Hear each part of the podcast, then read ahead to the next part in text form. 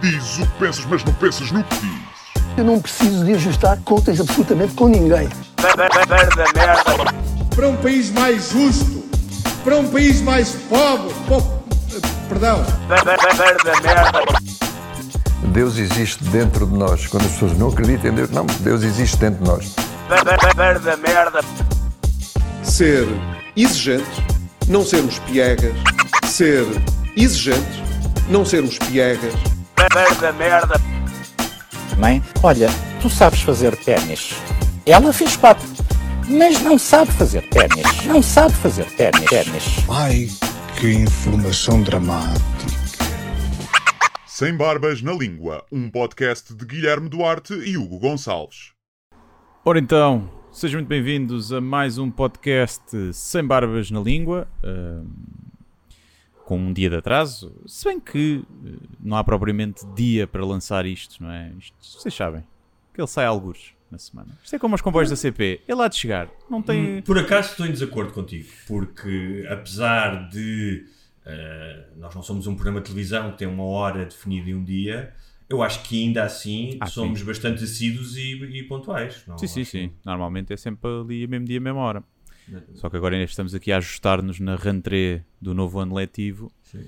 e pronto, estamos a gravar isto terça-feira ao fim do dia, portanto vocês devem estar a ouvir isto eh, quarta. Quarta, quarta, quarta ou quinta ou sexta. Tanto Ou eu como o. Guilherme decidimos terminar o liceu, finalmente, inscrevemos nas aulas à noite, estamos a fazer Sim. o décimo, décimo primeiro, décimo segundo à noite, não é? Yeah. É mais fácil à noite, porque os professores estão com mais sono e Sim, sempre, tem sempre mais é, gajos trabalham, acham eles que nós trabalhamos durante Sim, o sim, dia, sim. não é? Yeah. E olha, por acaso tenho agora, estamos a falar disso, tiro o chapéu, agora não sei se ainda há aulas à noite ou não, mas eu lembro quando era mais puto, pá, de pessoas que não tinham tido a felicidade ou não tinham conseguido acabar o liceu e que já trabalhavam, tinham trabalhos muitas vezes manuais e que iam estudar à noite. Acho Sim. que isso sim, tipo quando um gajo está a se queixar, ah, estou cansado, não dormi bem, não sei o quê, não, Yeah. não. Sim, e na faculdade também, muita gente. Bem, que aí, mas sim, também tens cursos superiores com horário pós-laboral, sim. O pessoal que. que mas pronto, aí tens algumas benesses como trabalhador estudante. Não sei se no secundário, quando estás a acabar, também tens. Também deves ter. Também. Podes faltar algumas vezes, eh, os exames podem ser mais flexíveis. Mas sim, preciso muita força de vontade. E especialmente às vezes para tirares, para, para acabares o 12 ou um curso e ficares no mesmo trabalho depois. Não te serve de grande coisa porque o mercado de trabalho está uma merda. Mas eu tenho ainda muitos pesadelos, já falámos aqui várias vezes, que não acabei o curso, eh, mas também que não acabei o 12 Muitas vezes eh, sonho, mesmo com a Isso minha é- escola, com a Sim, secretaria sim. da minha escola, que eu fui lá e falta-me uma disciplina qualquer. Sim, sim. Isso aconteceu-me, aconteceu-me não há muito tempo, acho que te contei. E eu dizia, também, eu, eu dizia-lhes, ok, eu não fiz uma disciplina do 12 porra, mas eu fiz a faculdade toda, não me vão. Não, não, disseram, não, não. Tipo, vais ter que fazer isso e depois vais ter que voltar a fazer a faculdade toda. Foda-se, Credo.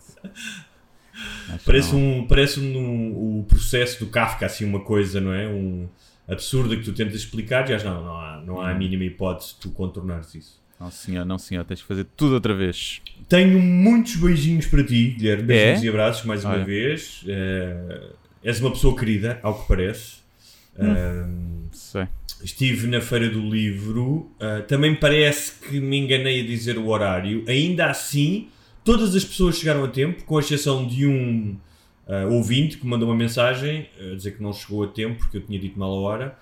Um, eu lamento imenso, mas olha, os outros chegaram a tempo, devem ter ido ver à internet, não confiaram. Este gajo não é de confiança. A questão é essa. A questão é, nunca se deve confiar em nós. Se repara, se nem nos horários das nossas coisas nós acertamos, eh, quanto mais nos outros assuntos que nós aqui trazemos. E nos factos e estudos. Portanto, as pessoas nunca se devem guiar por nós. Acho que é o moral da história. Mas olha, mais uma vez tiveram lá eh, bastantes ouvintes e patronos eh, que pediram para, eu- para eu te enviar beijos e abraços. Um, Muito obrigado. E aqui, pronto, Eles também. Eles Um, também. E hum, pensem em ti, ainda nestes últimos dias, Hum. um, em relação a um tema que já debatemos aqui de certa maneira, que é a ocupação do espaço, tanto na via pública como noutros lugares, e que no fundo não é apenas a ocupação do espaço, é um problema que eu sei que tu tens, que são pessoas. não é? Sim. Tu tens um problema, um grande problema na tua vida que são pessoas, segundo eu sei, não é? Sim, não todas, mas imagina, a maioria dos problemas da minha vida, ou 99,9% dos problemas da minha vida, são ah, derivado de, de pessoas, não é? Normalmente não são. A gênese dos problemas da minha vida são pessoas. Muitas vezes eu, a pessoa que sou eu. Mas, mas sim. Mas, Mas o, o simples facto das pessoas estarem e existirem, não, não têm Sim. necessariamente que interagir contigo. Sim, olha, por exemplo, tenho aqui Ah. até uma, uma coisa que eu queria contar que era ah, fui a um restaurante na sexta-feira, acho eu, ah, ou no sábado, já não sei. E hum, um restaurante assim, daqueles que meio intimistas, que quase nem tens que sacar do telemóvel da lanterna para conseguires ver se a carne está bem passada, se veio no ponto ou não, que tu pediste, está tudo muito escuro. E ao lado, numa mesa ao lado, não, não teria, não sei qual é o distanciamento agora, mas estava perto. Eh, era um, um casal, aquilo era quase tudo casais, hum, e era um casal em que a rapariga era brasileira e o rapaz também aparentemente era brasileiro, porque estavam os dois a falar em português com sotaque do Brasil. Mas quando chega o empregado, eis não quando o rapaz fala num sotaque português perfeito. Portanto, ele estava a falar com ela em brasileiro, eh, vamos distinguir aqui, eu sei que é a mesma língua, mas para simplificar. Estava a falar com ela em brasileiro, não sei, para, para ela perceber melhor. E começaram com uma conversa que tornou impossível o meu jantar eh, com a minha namorada não ser focado na cena deles. Porque de repente começaram, a- sempre que ela falava de uma amiga, ele perguntava: é gostosa ela? É gostosa? Primeiro, primeiro porque ele, tinha um, ele fazia uma pronúncia mesmo do, assim, do, no, no Nordeste: é gostosa. E hum, era sempre isso. E depois começaram a falar de menagem. Eles começaram a falar de menagem. Era tipo: ah, não, você vai lá, você vira ela. Você tem que ficar com ela primeiro. Ela, ah, mas eu não sei se ela é, se ela gosta de mulher. Ela, não, se alguém consegue virar alguma mulher sapatona, é você, meu amor. Com Dizia esse- ela? Dizia ele pra ela, tá vendo? Ah, dizia Você- para ela. Com esse sorriso, você consegue tornar uma mulher sapatona. E era tudo isto, a conversa, nós ouvi, nem sequer nos estávamos a esforçar para ouvir. Ouvíamos a conversa toda. Entretanto, ele a refilar pelo bife, é? chamou o senhor, disse: Olha, o bife não está não tá bom. Pois é que isto, ter, isto é um ribeye, isto devia ter uma gordurinha melhor. Porque assim, eu estou farto de, de ir à Argentina e à Colômbia e ao México e como carne. hum, e sei que esta carne não está boa. É de dizer também que esse rapaz tinha a camisa desabotoada até mais ou menos ao umbigo. E era daquela justa e meio acetinada também? Ou- Ah, não era tanto, era tipo, pá, ele era uma mistura, imagina, era um Beto que viveu ah, no Brasil um bocadinho, estás a ver? Mas tu achas que ele era português? Era, que era, era, era. português. Ele não era tens a mínima dúvida. Não tenho a mínima dúvida. Não, ele falava português eh, perfeito. Só que deve ter vivido lá. E pronto, depois foi sobre isso. Depois ela diz: Ah, tem, tem uma amiga, tem a filha dela, não sei o que, tem 14 anos. E ele, é gostosa? E ela, ela tem 14 anos. E ele, tá bem, mas pode ser gostosa. pronto. E era sobre isso então. basicamente senti- tiveste um espetáculo grátis. Foi, que eu depois Mas tu comecei- achavas que eles já se tinham comido ou não? Já, eles supostamente namoravam há 4 anos. Ah. Não vou dizer que não houve um bocadinho de preconceito da minha parte de deixar que ela pudesse ser prostituta. Porque as conversas quase que levavam, tipo, olha, era um- uma prostituta que saiu com o cliente Então, e mas- estavam ali a ver se ela levava uma amiga. Foi assim que Ok. me pareceu a conversa. Mas tu também- achavas que não, que achavas que era mesmo uma relação. Sim, porque ela Pá, porque depois assim, falou tu disso. que dizer, estavam- tu dizes à tua namorada, perguntas à tua namorada se uma miúda de 14 anos é gostosa. Pois. Ou seja, eu, ou seja, eu entendo que tu tenhas uma relação completamente aberta e que fales de gajas, que há casais Sim. assim, e de, de- Sim, o que sim, seja, sim. e de gajas, não sei o quê. Mas há, não é? Normalmente há aí. tipo, Pois, a questão é, eu comecei a pensar, será que, imagina, eu era capaz de perguntar se uma miúda de 14 anos era, mas ela já é gira? Tipo, mas no sentido da conversa de, olha, mas a miúda é gira. Uma coisa é que perguntar se a miúda é gostosa. Não, não, gostosa é. Não é? Sim, ainda por cima no contexto que tu me disseste. No contexto. Estavas a falar dos menagens, por acaso nós temos um ouvinte que vive em poliamor. Eu acho que ele te mandou uma mensagem também. Ele disse que tinha mandado uma mensagem e que se ofereceu para, hum, para nós falarmos sobre isso. Ele tem uma conta no, no Instagram onde eh, eu julgo que ele vive com duas parceiras, que vivem a três, não tenho a certeza, mas parece-me que é isso. E ele sugeriu-nos, talvez um dia seja interessante termos uma conversa com ele, porque ele diz que acha que as entrevistas que se têm feito sobre poliamor. eh, É malucos, não às vezes, né? Vamos ficar malucos. Exatamente, e que, É. e que não é bem assim, e que se nós quisermos esclarecer, é, É. e, e pronto. E claro, e eu disse, olha, que haveremos de falar um dia, quando tivermos convidados, talvez seja, seja interessante. Agora a É. minha questão é, não terás sido tu que pagaste essas pessoas para introduzir na conversa a possibilidade de um trio com a tua namorada de uma forma completamente eh, inesperada? Podia ter sido. Eu- aliás, o que eu lhe estava a dizer era tipo, um casal que tem esta conversa ao lado de outro casal, assim, pá, tão alto no restaurante, eu acho que é tentar o swing, a ver se, se havia conversa. E depois nós já só nos ríamos e eu perguntava à minha namorada: então a carne está gostosa? claro que eles devem ter ouvido, ver? mas já estava. Quem está a ter. eu estava a dois copos de vinho de me virar para o lado e, e, pá, e dizer qualquer coisa. Porque ninguém quer ouvir aquela conversa, estás a ver? A não ser por efeitos cómicos. Sim. E acho que. E, e devem el- ter um eles eram atraentes ou não? Ah pá, ele tinha assim um. O aspecto. eh, pá, que não é de todo. Não seria de todo o meu estilo se eu fosse mulher ou homossexual. Ahm, E pá, ela? Não, e, não, e não acho que fosse de tipo. pá, camisas abertas até ao umbigo e nem sequer tinha cor para isso. ver? Depois tinha o cabelo assim comprido e uma pera. Não, não. Pá, consigo pera, perceber. ou seja, pera, a esta altura do campeonato, pá, ou estás a fazer um filme, és um ator e estás a fazer um filme sobre os três mosqueteiros, não é? É. Sim, sim, tinha um pera. bocadinho esse aspecto. estás a ver? Imagina. Ok.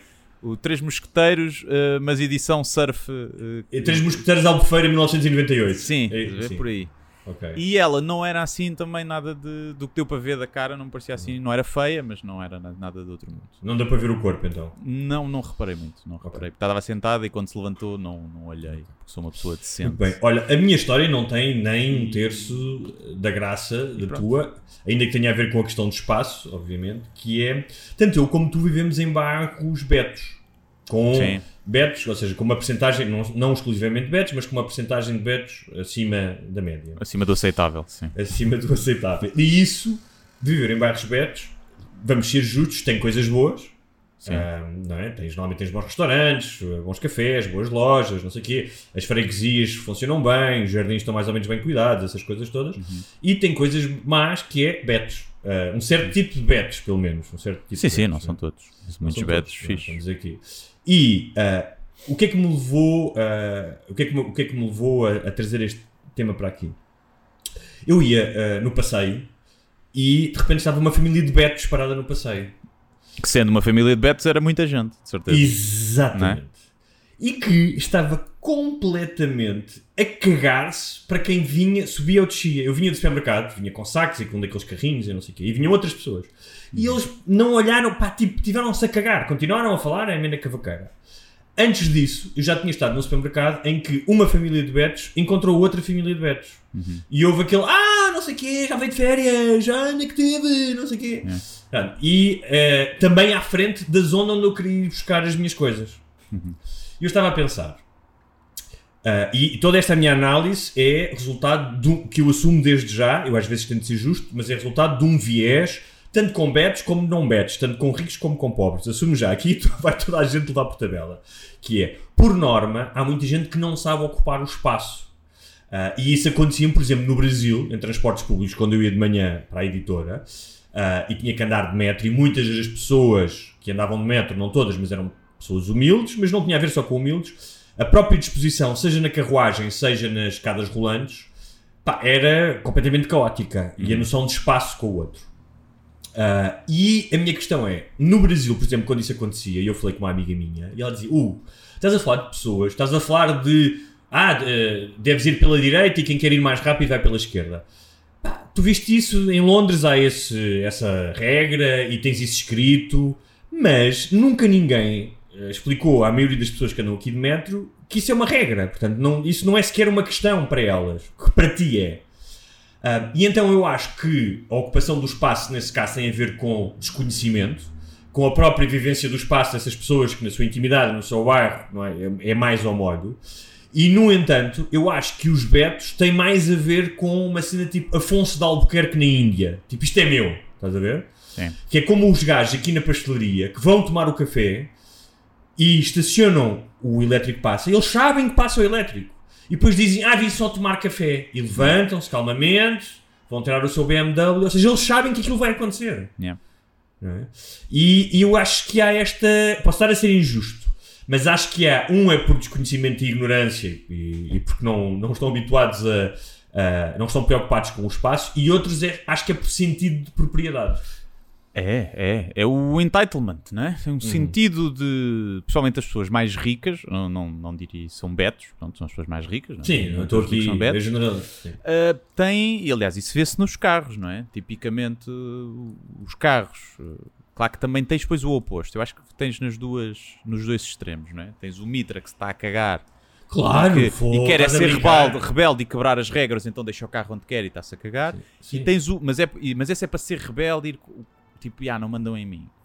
O, o, o rico Ou é porque, também porque se está a cagar para os outros. está-se a cagar é? para os outros. Sim, o não, rico sim. é porque epá, isto é, é meu. A rua é mais minha do que dos outros, porque eu tenho um carro mais caro e não estou habituado a desviar-me para que as outras pessoas passem. As pessoas é que têm Agora, que se desviar ma- para eu passar. Obviamente estamos a fazer generalizações, porque eu conheço muita gente beta, entre aspas, beta no sentido da origem, do, do, de onde mora, e que são profundamente educados e que têm hum, consideração pelas outras pessoas e têm isso em atenção. Agora, Certo. normal, Mas Normalmente- eh, generalizar é giro. normalmente, o- normalmente as coisas que te irritam nos outros têm a ver com algo em ti.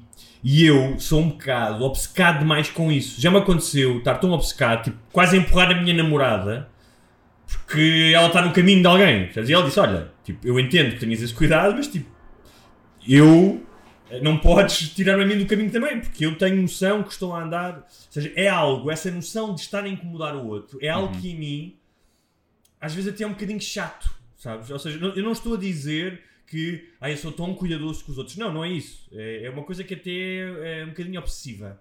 Não incomodar, não gritar, não falar alto, não sei o quê. Ah, isso É, é- depende das, das coisas. Depende do contexto. Depende do contexto. Não gosto de pessoas também que estão sempre lá está, preocupadas.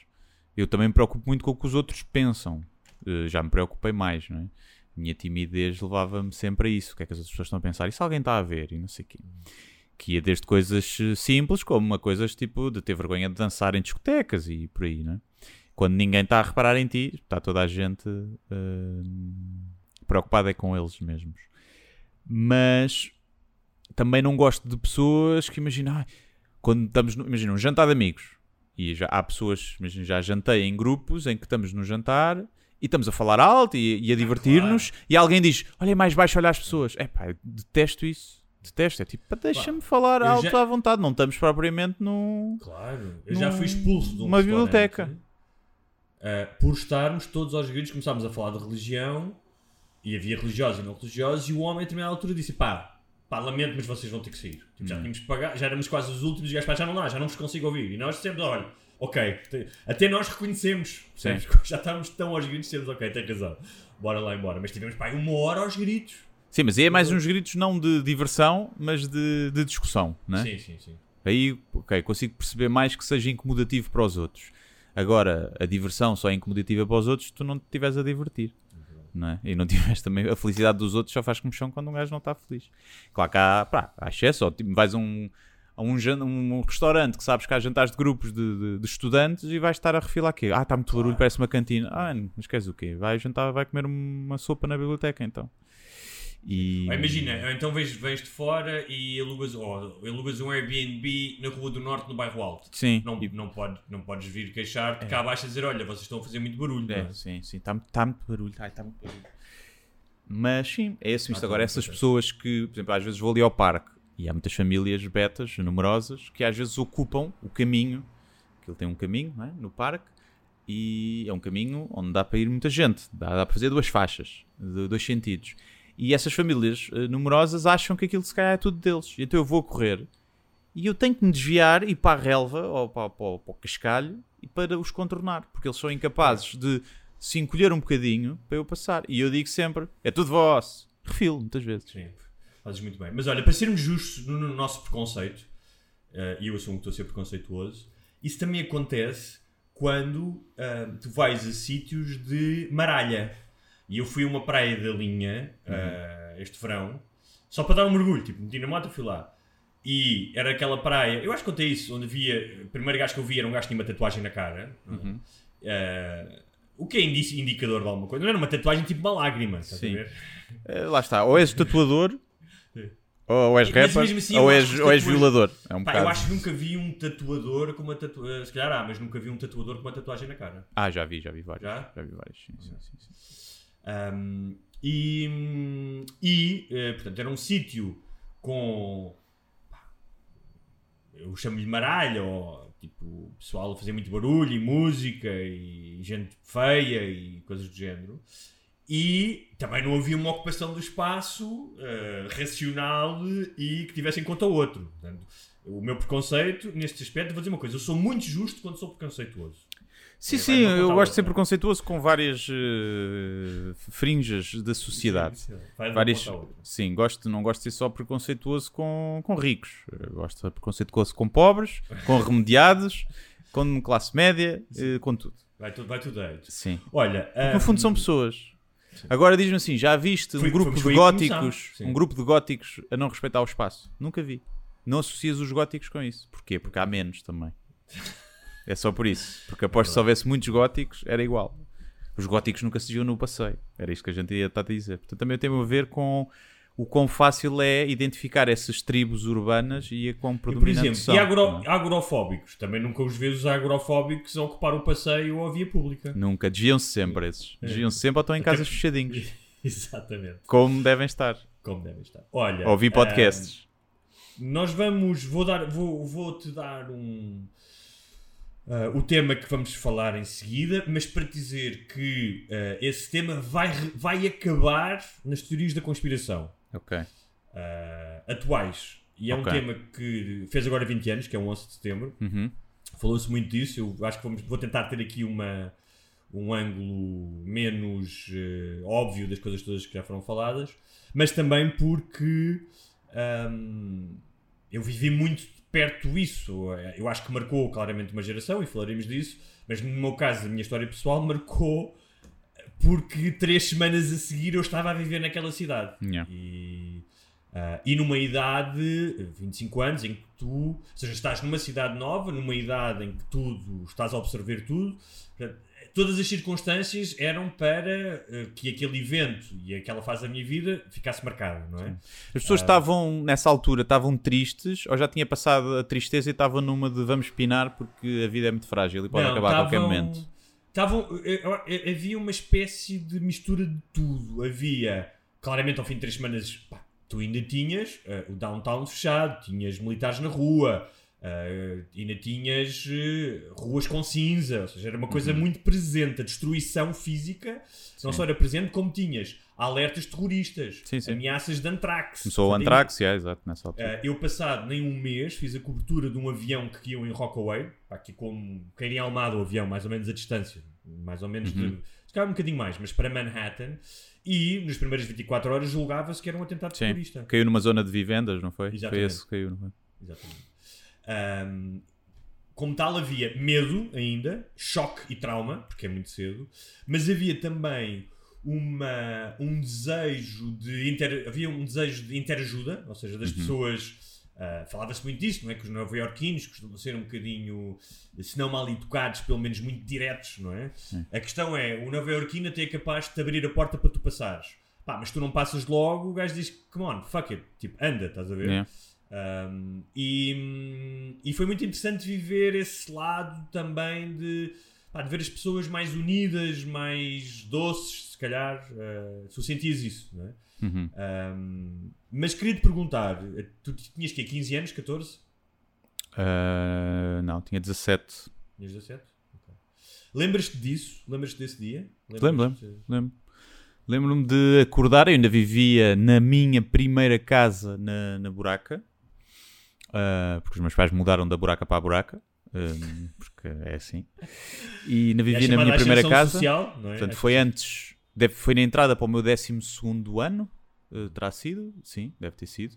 Portanto, em setembro, foi no início do ano, do, do meu 12 ano. E eu estava, estava em casa, lembro-me de acordar e ver essas notícias. Já não me lembro se foi, acho. Então acordaste tarde, porque aquilo foi a hora do almoço. Hã? Acordaste tarde porque aquilo foi a hora Sim, é possível que tenha acordado, sim. Estava a ver, eh, aliás, sim, porque eu via em direto eh, o segundo avião e acho que como muita gente estava a ver aquilo, o que é que estavam a passar em repeat as imagens do, do primeira explosão que havia e, e de repente vês o segundo avião a bater e toda a gente, espera lá, isto é uma repetição? Não, ah, isto foi na outra torre. Então eu lembro-me de ter esse sentimento. Até pode ser uma memória falsa, não sei. Mas lembro-me de, de ver isso. E depois lembro-me de, de estar ali a ver. E foi, ir ao Colombo, fui ao Colombo ao cinema. É uma sessão cedo, provavelmente, das três ou assim. E, e quando saí do filme, que não me lembro qual era, uh, de ver toda a gente tipo aglomerada uh, à porta de uma loja que vendia televisões, lá no Colombo, a ver o que, é que tinha, o que é que estava a passar. E então foi aí que eu percebi que tinha acontecido no Pentágono também. Uh, não sei se já aquele outro avião que foi caiu ou foi abatido, que caiu, vai, é a teoria oficial. E hum, isso também já tinha acontecido. E lembro-me de chegar a casa Uh, e pronto, e ver mais notícias. Agora, lembro-me perfeitamente que havia um misto de uh, pá, que chato, tristeza, olha o que eles foram fazer, os terroristas, com espero que, que isto não seja, não fique por aqui, porque é excitante que caia mais um ou dois. O que é que vai acontecer a seguir? Havia um lado meu mórbido de espera lá, agora vão arrebentar o quê? Agora vai um avião cair no, no Capitólio, na, na Casa Branca. Sim. À espera de mais, e fiquei um bocado desiludido se ficar por ali, se é só aquilo, não vou mentir. Não vou mentir. Ou seja, basicamente o filme que foste ver não saciou o teu desejo de ação. Não, não, ficou, ficou pouco. Acho que era mais. Depois as torres, quando as torres caem, que eu já, aí já não me lembro quanto tempo depois foi. Já não me lembro. Portanto, já não me lembro se eu soube antes de ir para o cinema ou se soube quando saí. Mas é capaz de, sou capaz de ter sabido. Uh... Eu acho que a queda das torres é quase mais impactante do que os aviões. Talvez, sim. Talvez. Talvez já não lembro quanto tempo simbolicamente, foi. Simbolicamente, Quantas horas foram depois. Um, depois ainda cai o outro edifício, né? o Sim. edifício 7, o que é que era. E lembro-me de ver isso. Lembro-me de pensar, tipo, ah, olha que realmente está aqui uma coisa. Pá, eu estava a pensar nisso que é, do ponto de vista do, do terrorista, hum. imagina os pequenitos terroristas que estão lá no, nos países onde estão os terroristas hum. e que crescem eles devem olhar para aquilo como nós olhamos para outras coisas. Deve, pá, devem ser heróis, não é? Que eles já são heróis. Como, como os, um jogador dos infantis olha para o Cristiano Ronaldo. Sim, porque aquilo deve ser. Foi realmente bem feito, não é? Aliás, e, e, visualmente é, Aliás, é bem feito, não é? E é impactante. Exatamente. E então é... aquilo é. Eles devem olhar para aquilo, eu até estava a olhar, eles devem olhar para aquilo como nós olhamos para os descobrimentos, um bocadinho. não é? Que é os, os heróis que foram lá e conquistaram, agora já não tanto, mas como olhávamos quando éramos mais novos, foram lá e conquistaram e corajosos. Eles olham para aquilo como nós olhamos para os descobrimentos. Olha, estes corajosos que foram lá e foram espalhar. Uh, não o cristianismo nas cruzadas, mas o, esse lado, o terror. Esse lado inovador e completamente inesperado teve muita importância na narrativa do 11 de setembro, tanto para quem tanto para quem o fez como para quem o sofreu. Mas já lá vamos. Que no meu caso havia também um lado egoísta, estavas a falar do egoísmo, e que era. Um, eu tinha a viagem marcada, uhum. uh, sabia que ia dali a três semanas, tinha tudo marcado, já não tinha trabalho, ia fazer, nesse dia ia fazer uma reportagem, mas como freelancer, cancelei logo porque queria ver aquilo.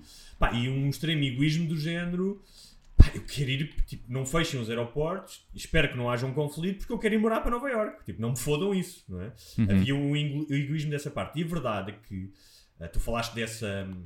Uh, dessa, dessa, um, desse desconhecimento do que é que ia acontecer, não é? De, a verdade é que não se sabia se aquilo ia continuar nas horas seguintes ou nos dias seguintes. As pois, pessoas estavam mesmo, estavam mesmo crentes de que tinha começado uma espécie de uma guerra, de alguma forma, que ia, que ia haver mais ataques.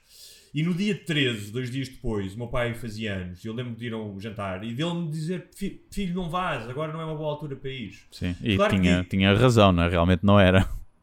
Não, mas que dizeres isso a um, a um puto de 25 anos que é jornalista não é? e que está com a vontade de ir comer o mundo, é? eu queria estar lá, não é? eu queria sim. escrever sobre aquilo. Pois, sim, exato, sim, no teu ponto de vista, sim. sim. Um, mas em relação ao, ao dia em si, é muito engraçado porque uh, o dia. Uh, uh, é descrito por uma expressão que é utilizada pelos pilotos de avião que é severe visibility. Hum. Uh, portanto, uma extrema visibilidade, não é? O contrário de, de estar no voeiro. Sim. Um, e imagina o acaso, eles escolheram o dia com melhor visibilidade de todas. Imagina, podia estar um dia com um nevoeiro que tapava as torres. Não é? sim, imagina sim, sim. o acaso que não foi. Um, e, e é verdade, tu falaste há bocado da questão de. Uh, do logro que foi da façanha e foi uma coisa de gênio. É. Uh, porque ninguém anteviu o que foi gênio foi de conseguirem tê-lo feito da forma como fizeram, não é? nas torres, com os aviões. Um, houve coisas completamente novas. Eu estava a ler sobre isso, que era nunca antes alguém tinha ouvido o som de um jato a total velocidade perto de ti, porque tu não ouves, porque eles normalmente estão a 10 mil pés. Não é? Sim. Tu não É, ouves isso. Quando estão a. Quando Não estão é a mesmo aterrar. Quando estão a Não é aterrar, aqui, aqui passam mais perto de mim do que mas passam não nas é velocidade. Sim, não, sim, já vem mais devagarinho. foram a, foram a tipo prega fundo, não é? Sim. E tu ouves esse som.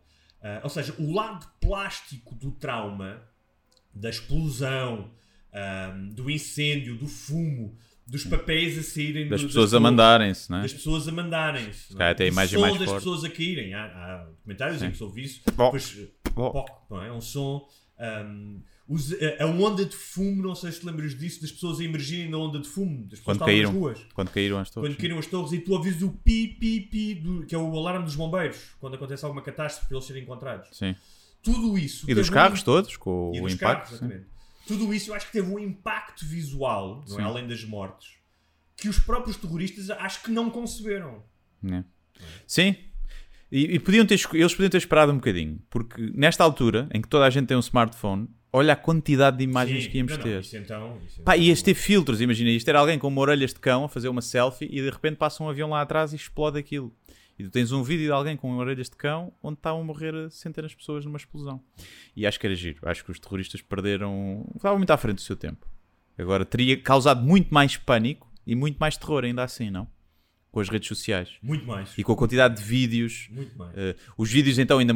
Ia haver pessoas a filmar a cara dos. eh, não é? Dos corpos cá em baixo, Sim, desfeitos. Ia ser uma coisa ainda muito Não, não, mais e, ou seja, não só a quantidade de material eh, visual, que já foi imenso, Já não foi, é? sim, sim. mas a propagação desse material. Sim. Porque a partir de determinada altura, as próprias cadeias começaram a, a, passado um dia, dois dias, a filtrar algumas coisas que achavam desnecessárias, não é? Sim. não mostrar tudo.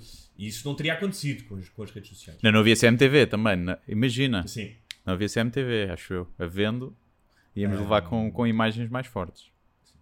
Ah, e, pá, e, ou seja, além do que representou pá, em termos geopolíticos, não é? Há quem diga que é o começo do declínio do Império Americano, ah, que- questões como a guerra do Afeganistão, a invasão do Iraque, com tudo o que teve de mentira, a dimensão das armas de destruição maciça, o que resultou na criação do Estado Islâmico, não é? Ah, que resultou na perda de liberdades ah, ah, nos Estados Unidos e não só, na forma como se anda de avião. Sim. Ah, Sim, quer dizer, tenho que mostrar as minhas meias rotas às vezes por causa de uns palermas barbudos que rebentaram os aviões. Tenho que Exatamente. tirar os ténis e estou com as meias andar, rotas.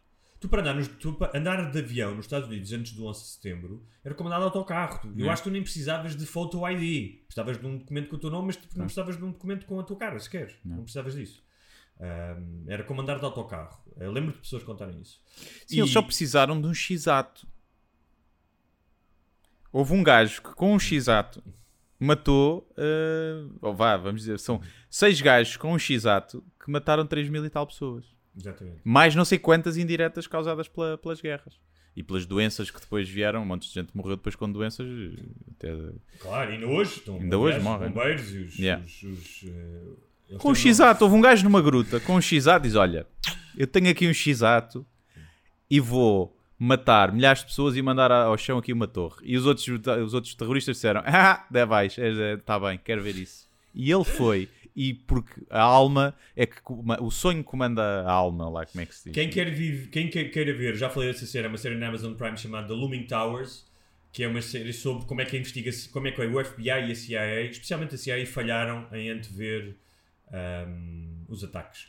Mas do ponto de vista pessoal, e queria depois perguntar isso também, pá, eh, foi muito marcante para mim. Já expliquei também as circunstâncias, ser jovem, estar numa cidade completamente nova, naquela fase, ah, a querer escrever o meu primeiro romance. Um, e foi aí que começou provavelmente a minha inquietação com a religião, que quem ouve este programa deve estar a par dela, porque um, eu estava parvo com o que é que leva alguém a fazer algo tão contraintuitivo. Já não é causar a dor ao outro e matar o outro, como matar-te a ti mesmo. é? Sim. Um, pá, e um livro como o meu livro O Coração dos Homens, que é sobre uma distopia um, onde há uma cidade só de homens, era muito uma meditação sobre isso, que é como é que uh, uma má ideia, não é? Muitas vezes se torna num sistema de ideias, numa ideologia, como é o caso do nazismo, Ah, e como, ou como é o caso do, do fundamentalismo islâmico, e como é que isso tem repercu- repercussões na sociedade e leva milhares de pessoas atrás. Sim. Um, pá, e foi aí, possivelmente, que eu comecei a que, que meu, que, que a minha descrença em Deus se tornou uh, mais veemente e que comecei, talvez, a intelectualizar essa, essa descrença e a estudar sobre ela. Um, mas também como, pá, como escritor, eu lembro-me de ler um, um artigo do Norman Mailer que era uma carta a um jovem romancista, que era explicar como é que tu podes escrever ficção numa altura em que a realidade supera a ficção. Sim. é? É como Eu aconteceu agora que com a pandemia, não é? Exatamente. Ah, e aquilo marcou-me marcou imenso. ah, pessoalmente. Um, e, e outra das coisas, é engraçado, nós falámos aqui do ISIS, do Afeganistão, como é que a mim me marcou. ah, mas há uma. Olha, por exemplo, queria perguntar isso a ti. O 11 de setembro, por exemplo, teve algum impacto na comédia. Ah, do ponto de vista de que gajos como o Bill Maher foram. ah, o Bill Maher foi despedido, nem sequer foi por uma piada. O que ele disse no programa dele, que era o Political Incorrect, é para fazeres isto tens que ter tomates. Tens que ter tomates para fazeres uma coisa destas, não é? Ou seja, o conceito que é preciso coragem para fazer uma maldade nem sequer foi aceito. Aquilo era tipo Sim. uma heresia. E ele foi despedido. E depois foi para a HBO, foi a, foi a sorte dele. Ah, mas durante muito tempo não se fazia, não sei quanto tempo, mas era o tipo um tema que estava fora para os comediantes americanos. Uhum. Hoje em dia já não, não é? Mas durante muito tempo. hum, tens alguma coisa a dizer Sim. sobre isso? Sobre- Epá, eu não, na altura estava. Ainda nem eu tinha contacto com comédia norte-americana, era muito, muito pouco. O A não ser as séries. chegava séries, cá, sim, só as séries. Nem, mas não tinha contacto com stand-up, nem estava nos meus planos eh, fazer comédia, portanto não tenho muito essa essa noção. Sei que já ouvi tipo no podcast, no Joe Rogan, já falaram disso várias vezes, tipo que há um comediante que eu não me lembro o nome que tipo no dia do 11 de setembro foi a um comedy club fazer piadas sobre o 11 de setembro e que o gajo era o único que tinha coragem de fazer isso e que foi uma cena diz que só quem estava lá e que, que assistiu àquilo, que foi uma cena brutal, mas que as pessoas riram e que precisavam de rir e não sei. Mas que o tiraram de palco, acho eu, depois, a gaja, a dona do, do bar, não sei se era a gaja, a Mitzi do, do Comedy Store. E, mas pronto, não tenho assim. Sei que lembro-me de, passado uma semana, já andarem a circular montes de piadas eh, sobre o 11 de setembro na minha escola. De se andar o pessoal a contar, uma para a outra. Não, o que é que havia nessa altura? O Mirko, provavelmente. Já havia o Mirko, já havia internet. E devem ter começado aí também a, a ficar virais. eh, aí. Mas eu. Só- Diz, mas diz. Diz, não, esqueci-me só de contar uma coisa que eu tive. Não sei se posso utilizar a palavra privilégio, mas é uma coisa que não me vou esquecer: que é eu estive no ground zero, do lado de dentro, porque eu estava cercado. Porque eu conheci um engenheiro da, da Câmara de Nova York, que era luso-descendente, e que, levou, e que estava nos trabalhos de remoção, portanto estamos a falar nem um mês depois daquilo ter acontecido, e estive lá dentro. eh, e de facto, eu falo disso no livro Filho da Mãe. hum, é assombroso aquilo que eu vi, o nível de destruição, e como eu descrevi, foi parecia que tinha caído realmente um cometa, ou seja, Yeah. parecia hum, ah, um cenário de um filme apocalíptico. não é? Ah, e depois os detalhes da vida daquelas pessoas. Eu lembro-me de olhar e ver, eh, porque os prédios à volta também foram afetados, tipo, pareciam que tinham sido mordidos por um Godzilla, estás a ver? Vias, tipo, faltava um bocado e conseguias ver lá para dentro. Eu lembro perfeitamente de ver um casaco nas costas de uma cadeira, não é? de alguém que Sim. saiu dali e deixou lá o casaco. Yeah. E eram esses momentos dessa vida interrompida, não é? como quando tu vias os papéis a caírem e as pessoas a saltarem, não é? Esse, o horror do dia, não é? O horror no sentido, não é o horror de uma guerra, não é? É o horror de, eh, do dia de uma vida normal, de, de- inocentes, não é? Não é, não é o da batalha. Um, é algo que, pá, que eu nunca, nunca hei de esquecer. Eu lembro-me de sair de lá estar coberto de cinza e de pensar, porque na altura, olha, foi a primeira vez que provavelmente usei máscara, as máscaras que nós usamos agora, e de pensar, eu estou coberto de cinza e possivelmente esta cinza é, são pessoas também, Uhum. é? Porque estavam lá 2.600 pessoas. Um, pá, e isso, isso marca. Um, e depois há uma história, uh, só para terminar esta parte mais, uh, a parte emocional e a parte mais pessoal. Eu depois fui trabalhar para um bar, pá, e um dia chegou um tipo, pá, começou a beber, já estava meio com os copos, e começa a chorar. Uh, e eu perguntei, está tudo bem e tal. E o gajo contou-me que tinha sido um dos, eles chamam os first responders, não é? Sim. Um, o gajo era paramédico. Ele disse: pá, já trabalhei no Bronx, já vi coisas horríveis, tiros, já, já levei gajos que, foram, que morreram na ambulância, que foram baleados. Mas aquele dia vai-me marcar para sempre.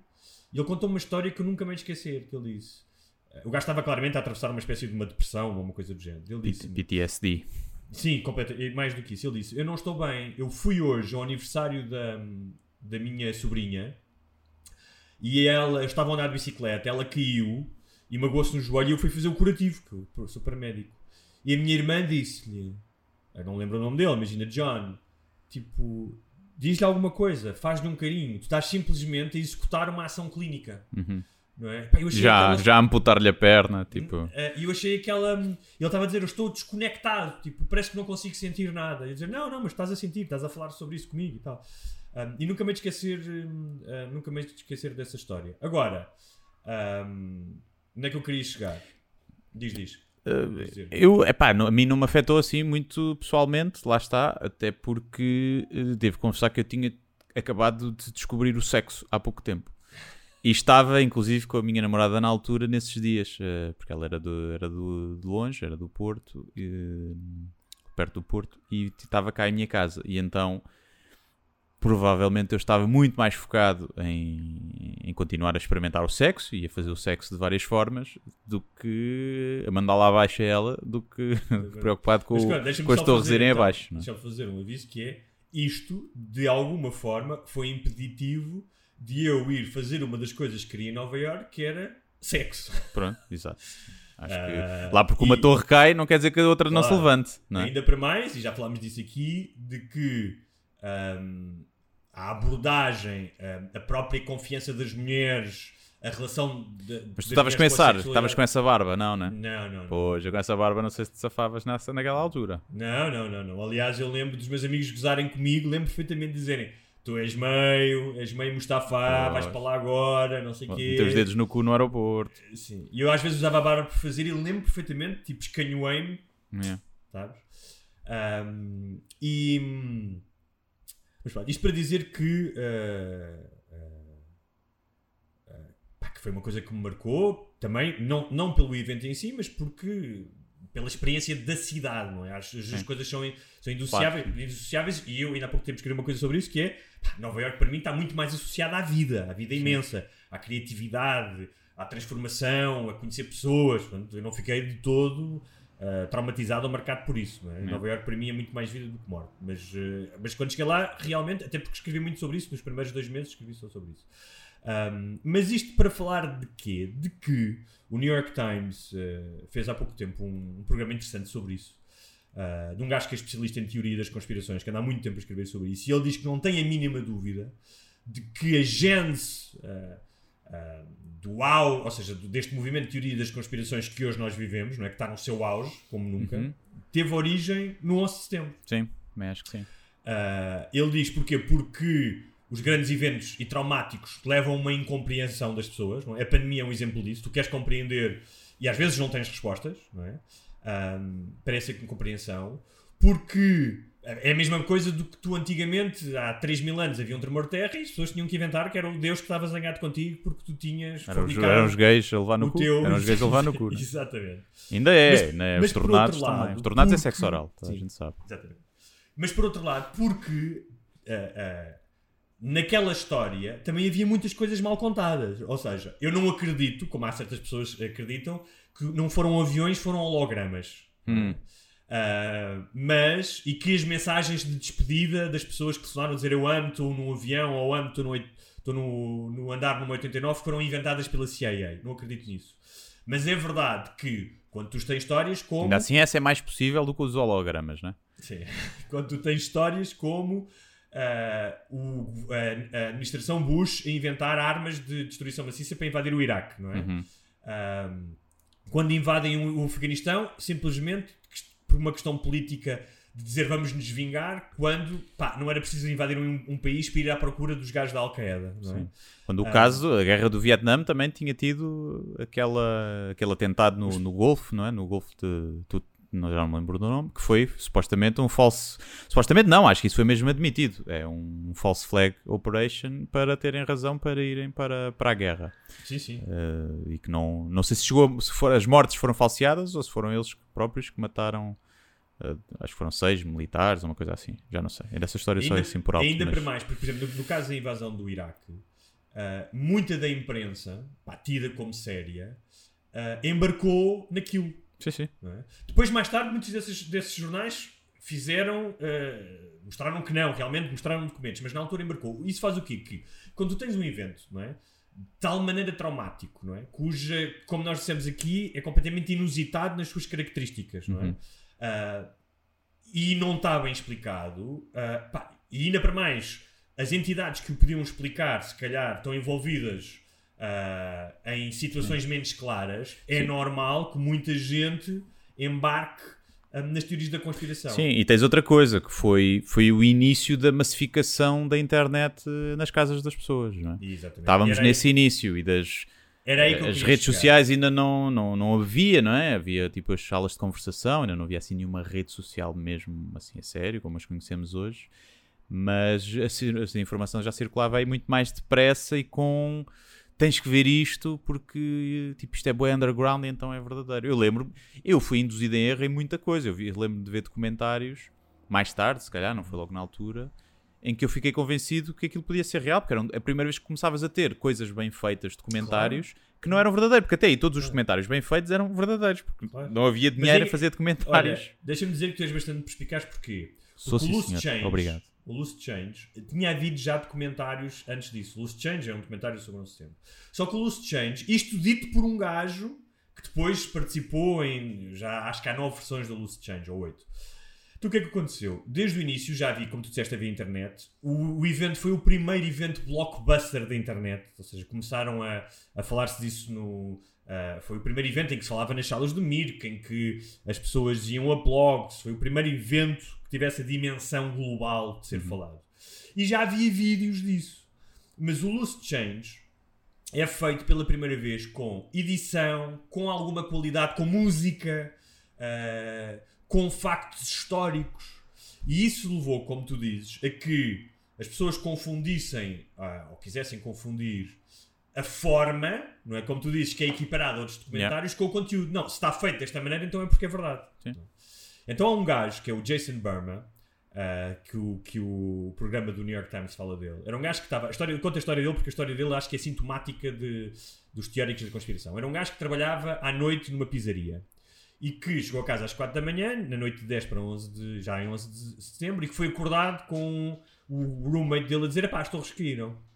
Pronto, aquilo fez-lhe uma impressão, como fez a muita gente, e um dia o gajo foi a uma festa num liceu, acho que era um jogo de basquete, acho que era um jogo de basquete, e foi mejar e viu um autocolante do Osama Bin Laden no urinol, que era tipo a mejar na cara do Osama Bin. Laden. E ele diz, uh, deixa eu ver se eu consigo citar o gajo. Um, ele diz, pá, que isto é uma loucura, tipo, estar aqui miúdos, que ele era no liceu, a mejar na cara de alguém, eu tenho que ter a certeza se foi ele que, foi, que fez isto. Então foi para a internet, para os blogs, para os fóruns, o gajo disse que tornou-se obcecado com aquilo. Ah, e começou ah, a procurar informação até que lhe chegou o Loose Change. O, ele fez cópias, começou a distribuir pelos amigos, tipo a, evangelizar os amigos, estás a ver? Sim. Tipo, ahm, até que por acaso o gajo que entregava pizzas, o gajo que fazia as pizzas e tinha um entregador, disse: Pá, eu conheço um dos gajos que fez o Loose Change e apresentou-o. E aquilo é feito por um, por um gajo que era um cineasta amador e por um ex-soldado, tinha estado no Iraque. E então o gajo passou a ser o pesquisador dessa dupla nos próximas, nas próximas eleições.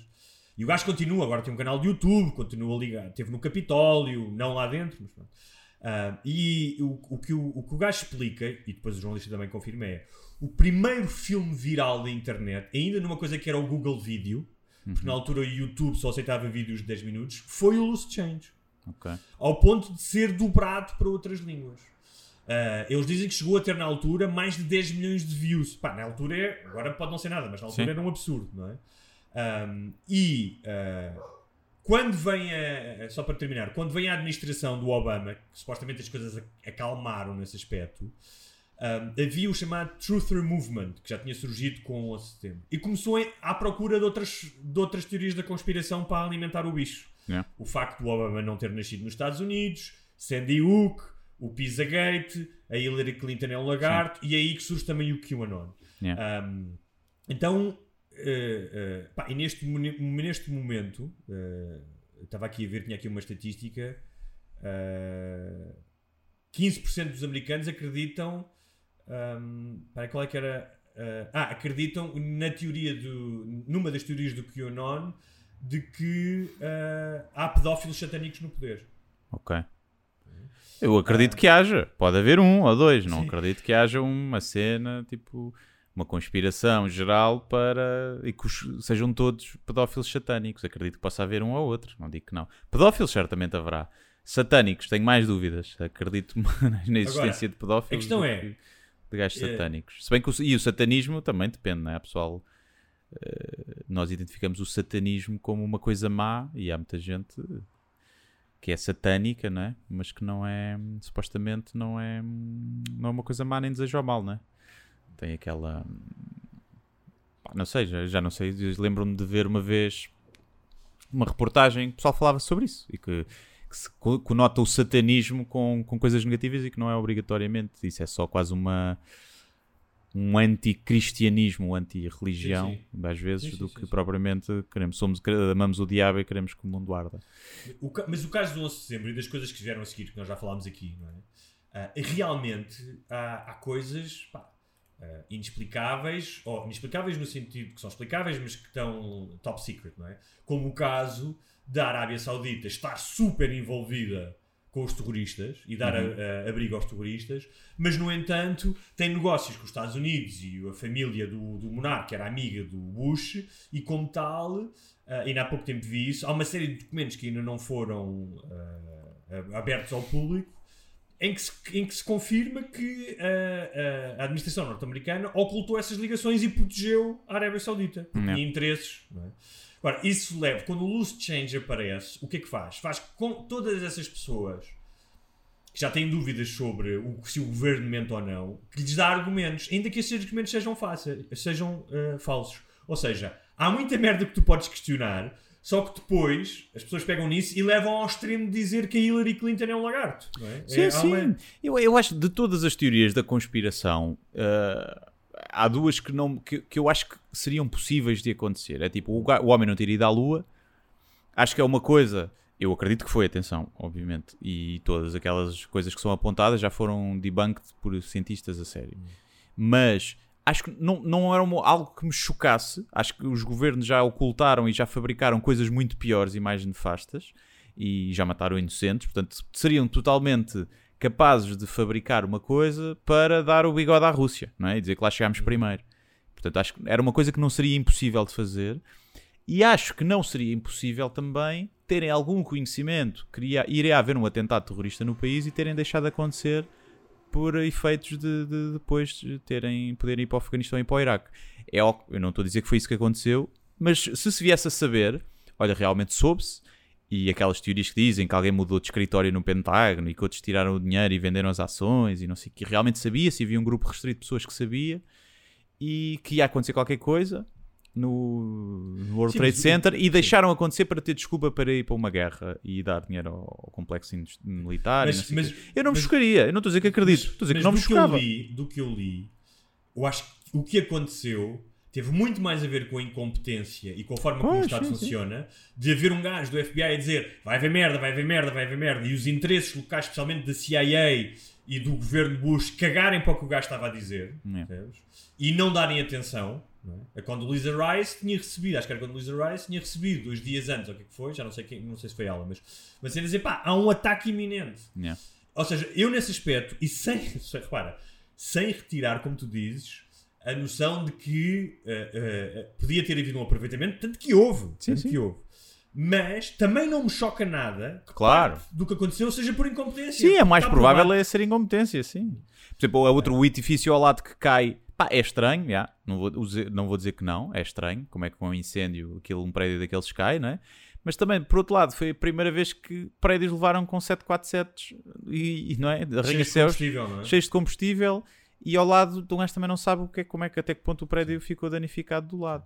Outra coisa, por exemplo, aquele avião que cai, eh, que supostamente os, ocupa os, os sim. passageiros dominaram os, os terroristas e conseguiram mandar abaixo. Também não me chocaria nada que aquele avião tivesse sido abatido por, eh, por F-16 e que nunca se tivesse dito por uma questão de não chocar que mataram, porque Claro. o protocolo é esse, se aquilo fosse Claro, direito a claro. uma coisa, o protocolo seria abater aquele avião, mesmo matando os inocentes. Então também é algo que não Claro, me, e também pode ter não me acontecido que chocaria. é, realmente gajos tentaram submeter os Yeah, terroristas, com água- mas os gajos não arriscaram a dizer, pá, eu não vou arriscar a ver se o passageiro do 22C vai conseguir derrotar o terrorista se eu tenho aqui um F-16 e já mandaram dois aviões para Sim, ou dele." imagina, até já tinham derrotado os terroristas, É. só que entretanto estava o, o, o, o Jeff ao piloto do avião. E o Jeff era tipo, imagina, con- conduzia retroescavadoras no trabalho dele. Ele dizia: Não, não, eu consigo aterrar isto, eu consigo aterrar isto. E os, e os militares disseram: Não, pá, Jeff, vamos ter que mandar um míssil aí e matar-vos a todos. Ah, E, portanto, há uma série de, de coisas e de contradições que algumas até podem ser verdades, que parecem conspiração, mas até podem ser verdades e podem ter sido ocultadas, que são a sementezinha para depois essa. Essa Olha, coisa mas isto toda. não é? leva-nos a, um, a um tema que, de facto, eu acho que nunca como agora, acho que isso temos que reconhecer, ah, as teorias da conspiração têm tantos seguidores e têm tanto impacto na vida real. Sim. é? Ou seja, já não estão exclusivas na internet. E era aí que eu queria falar. Sim, não. As duas eh, coisas. Esta que conspiração chegar. da, da, da Covid e da- das vacinas custa efetivamente muitas vidas. Sim. Não é? Não, já- a seja, a do, já- a do- já- do Homem da Lua custa zero vidas. Sim. A da Terra é está Lua. redonda custa zero vidas. Da E Terra é queria plana, falar duas coisas. zero vidas. Um, do juiz, do Fonseca e Castro. Sim. Uh, queria começar por aí. O que é que tens a dizer? Para quem não viu, ele foi. Queres contar, queres contar, segundo a tua visão, o que é que aconteceu? Epá, eu nem vi bem. Eu vi que ele. Ele, ele, ele, ele foi levantado um processo a este juiz que está Sim. suspenso por ter Sim. chamado pedófilo ao Presidente da Assembleia da República. O gajo que ia- queria já ter. Que, propôs um, um combate de MMA com o diretor da PSP diretor para do resolverem a situação. Portanto, e é um. que interrompeu uma audiência no seu tribunal porque o ministro, o, acho que era o, o representante do Ministério Público e um advogado quiseram usar máscaras e ele não queria que usassem Sim, máscaras. sim, certo? sim, certo. E ela, ah, ele tinha os seus apoiantes à porta desta audição, Uhum. desta audiência, peço desculpa. As ovelhinhas, Estava- as ovelhas, as ovelhas. Ah, ele, durante essa audiência, acusou os juízes de serem umas ovelhas e de, ah, de serem uns espiões do sistema. E acho que disse coisas piores, mas eu não me lembro bem o que é que disse. E cá fora estava a polícia de intervenção, por causa que havia uma multidão, e ele foi dizer: Vocês não vão carregar nas pessoas. E o polícia disse-lhe: Não, nós não vamos carregar nas pessoas. Um, e ele disse coisas como. Lembras-te do que é que ele disse? Que ele estava acima deles, não é? Estava acima, ele coloca-se no seu lugar, que eu coloco no meu, que é acima de si. Ah, isto por ele ser, quer dizer, está, está suspenso, portanto, nem sei até que ponto realmente, em termos de hierarquia, estará acima.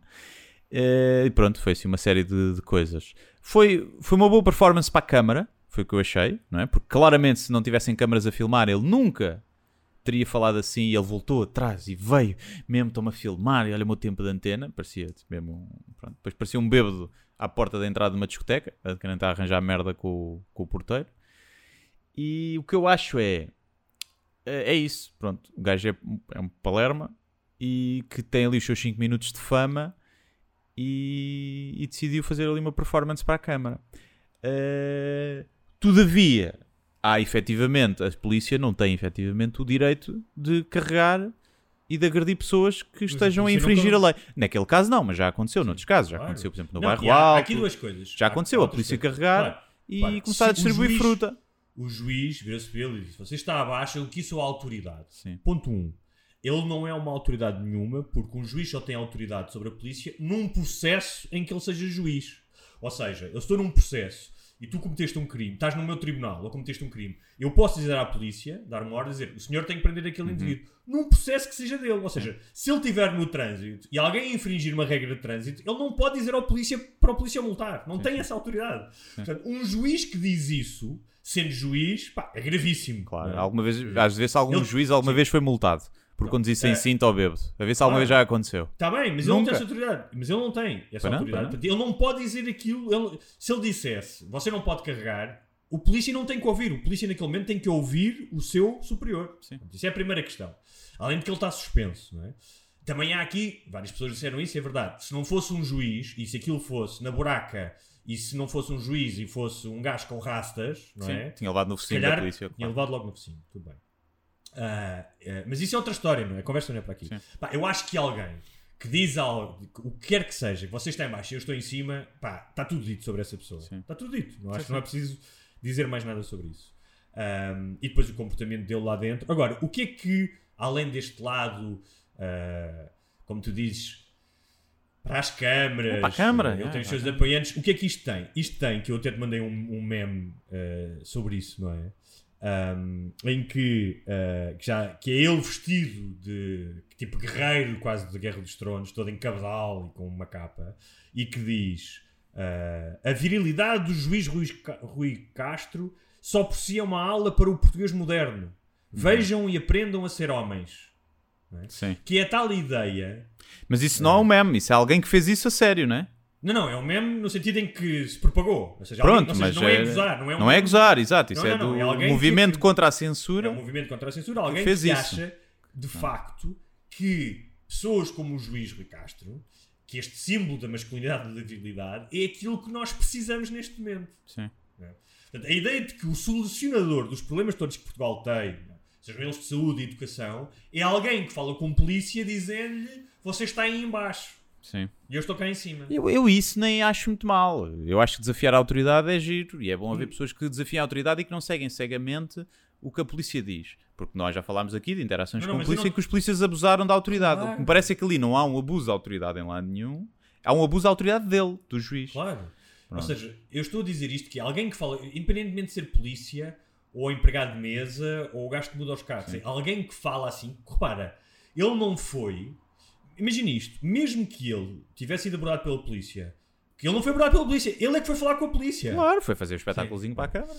Ah, tu não podes dizer isso a alguém. Tu, no máximo dizes, se ele tivesse sentido uma abordagem que não fosse correta, olha, o senhor não está a agir de acordo com a forma como deve agir, e não dizer eu estou em cima e você está em baixo. Isso não existe. Não é? Isso Claro. é uma coisa, pá, parece que tem que no tempo da velha senhora. Não é? Podem dizer isso mesmo, na, os militares podem dizer, não é? Sim, eu estou acima. curio- Eu sou general, tu és não sei o quê. Curiosamente, eu ouvi um militar que eu conheço, que esteve na guerra, a escrever uma coisa a dizer: se eu tivesse dito isso a um subalterno meu na guerra, Uhum. ia ser desrespeitado por todos os meus subalternos. Hum, tenho algumas Daquela maneira, desconfianças. Tenho algumas desconfianças. Eu confio Isso mais numa pessoa que Acho que isso acontece todos os dias, todos os dias na- nos quartéis. Daquela maneira? Sim, sei. pior Ah, ainda. Enche, enche, enche. Não, enche é caloiro, dizer- enche caloiro. Uma coisa é tu dizeres encher, outra coisa é tu utilizares. Uma coisa é utilizares a tua autoridade para mandares fazer outra coisa. Outra coisa é verbalizares daquela maneira. É? Hum, tu estás em baixo e eu estou em cima. Acho que são coisas diferentes. Mas pronto. Ah, mas isto, o que, o que mais me, é que me preocupa, mas o que eu acho que é mais interessante de abordar aqui é haverem estas pessoas que acusam os outros de ser carneiros, mas que depois eles próprios são ovelhas em relação É a, um- a este líder, Este que é pastor. uma pessoa que não está bem, este pastor, não é? E que acham que a solução é este tipo de líder messiânico, que é exatamente o contrário daquilo que eles contestam, que é, ah, ah, é a obediência à autoridade. ah, ah, ele representa isso, ele é um gajo autoritário. Sim, e não é só eles dizem, ah, nós não, não se confia na autoridade e nos juízes e estão todos comprados e não sei o quê. Mas eles só estão a confiar neste porque ele é juiz. Porque se isso fosse um trolha, ninguém estava a seguir este gajo. Claro, claro. E portanto são também cegos e acham que o, o currículo dele, o currículo não, as habilitações, porque não é o currículo, porque o currículo dele acho que não é brilhante, mas as habilitações dele eh, dão-lhe razão. Porque se ele fosse, tivesse outras habilitações eh, mais, menos, menos académicas, de- ninguém confiava nele. É como os médicos da- confiam no médico eh, só porque vai, diz exatamente aquilo que eles pensam. Nos médicos, pela verdade, né? aqueles médicos que estão lá chalupas. E O que, que a única coisa que isto prova é que em todas as profissões há chalupas. Claro. É só isso que isto prova. E o que é que achas daquilo que aconteceu o cerco ao restaurante onde estava o Ferro Rodrigues? Isso é vi ontem, eu tive, não tive estes dois dias, não tive um bocadinho alto, vi ontem, pronto, vi uma série de manifestantes, não é, que foram para lá chamar-lhe... Aqui, acho que aquilo estava avisado, não é? Eu ontem vi uma coisa engraçada que foi, via a Joana Amaral Dias, foi, a TV24 fez um debate, um mini debate que era o presidente da, da Associação de Virologistas, um especialista em pneumologia e a Joana Amaral Dias, que é Rima, Dias, Sim. Biologia, Yeah. não é? e faz todo o sentido, não é? Tens dois especialistas, médicos, cientistas e eh, eh, uma psicóloga do Instagram. E portanto, achei giro, porque depois ela contestou tudo, não é? As vacinas não funcionam, isso, pá, pronto. E então é um bocadinho uma, uma tristeza. Mas eu gostei que o argumento dela para isso do Ferro Rodrigues foi que não foi prudente do Ferro Rodrigues ir ali jantar ou almoçar, porque já sabia que aquilo ia acontecer e que as pessoas estavam lá. E que então ele é que se meteu, foi lá e não devia ter feito. Ou seja, o argumento dela, para Uhum. o caso do Ferro Rodrigues, foi exatamente o argumento dos gajos machistas que foi ela pôs-se a jeito, usou mini saia, foi exatamente o mesmo raciocínio que ela usou para uma pessoa que naquele caso foi vítima de, de insultos e de ameaças. E de ameaças, atenção, não é só, não é só há umas bocas, ou seja, Foi há tipo, intimidação, há intimidação física, Yeah, não é? sim, ele teve que ser protegido pelo, Yeah. pela segurança pessoal. E repara, há aqui uma coisa que é mais grave e que as pessoas que não têm noção disso, que é, se tu fizeres isso a um- ao Presidente da República, eu não sei em relação ao Presidente da Assembleia da República, é um crime muito mais grave, porque é uma Sim, figura sim. de Estado. E tem uma lógica para ser assim, tem uma lógica, não é? Ahm, Não sei. É isso aí eu desconfio. Acho que é um bocadinho. Há outros países que isso não acontece. Ah, nos Estados Unidos, insultares o presidente não é diferente de insultares um. não, não, não é isso, é ameaça, estamos a falar de ameaça. Ah, não é mas cá mesmo, mesmo um insulto. Cá mesmo um insulto. Ah, um insulto, não sabia. Precisava, estamos É. a falar de uma ameaça. Se tu, se tu ameaçares o Presidente dos Estados Unidos, no dia seguinte tens o FBI a entrar pela casa adentro. Ah, sim, sim. É um crime ameaça, federal. Sim, sim. ameaça sim. Mas uh, tipo, Ah, insultar e mas não sei o quê. Esta ideia de que as pessoas dizem, ah, as coisas estão na internet, não saem da internet. Já chegámos, ou das redes sociais, já chegámos ao ponto em que percebemos que as coisas que estão na internet saem da internet. Ou seja, quando as pessoas, as crenças, já falámos disso aqui imensas vezes, as crenças têm consequências. Se tu acreditas que vais ser um mártir e que vais ter 72 virgens, quando, quando rebentares, entras pelo Bataclan com uma metralhadora, tu vais, há pessoas que vão fazer isso.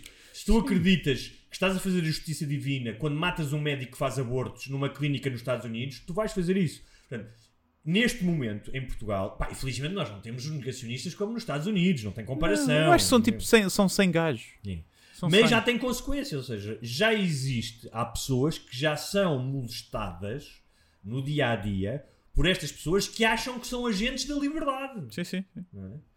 Sim, mas é assim, não, é uma questão. Claro que a internet é um bocadinho o, o combustível ou o comburente para estas coisas. Mas na, na, na pandemia da gripe espanhola também tiveste movimentos anti-máscara e negacionistas e, Claro. manifestações e uma série de coisas. De, portanto, é um bocadinho. É um fenómeno que já, que já existia e que sempre existiu. Mas pronto, acho que. Sei lá.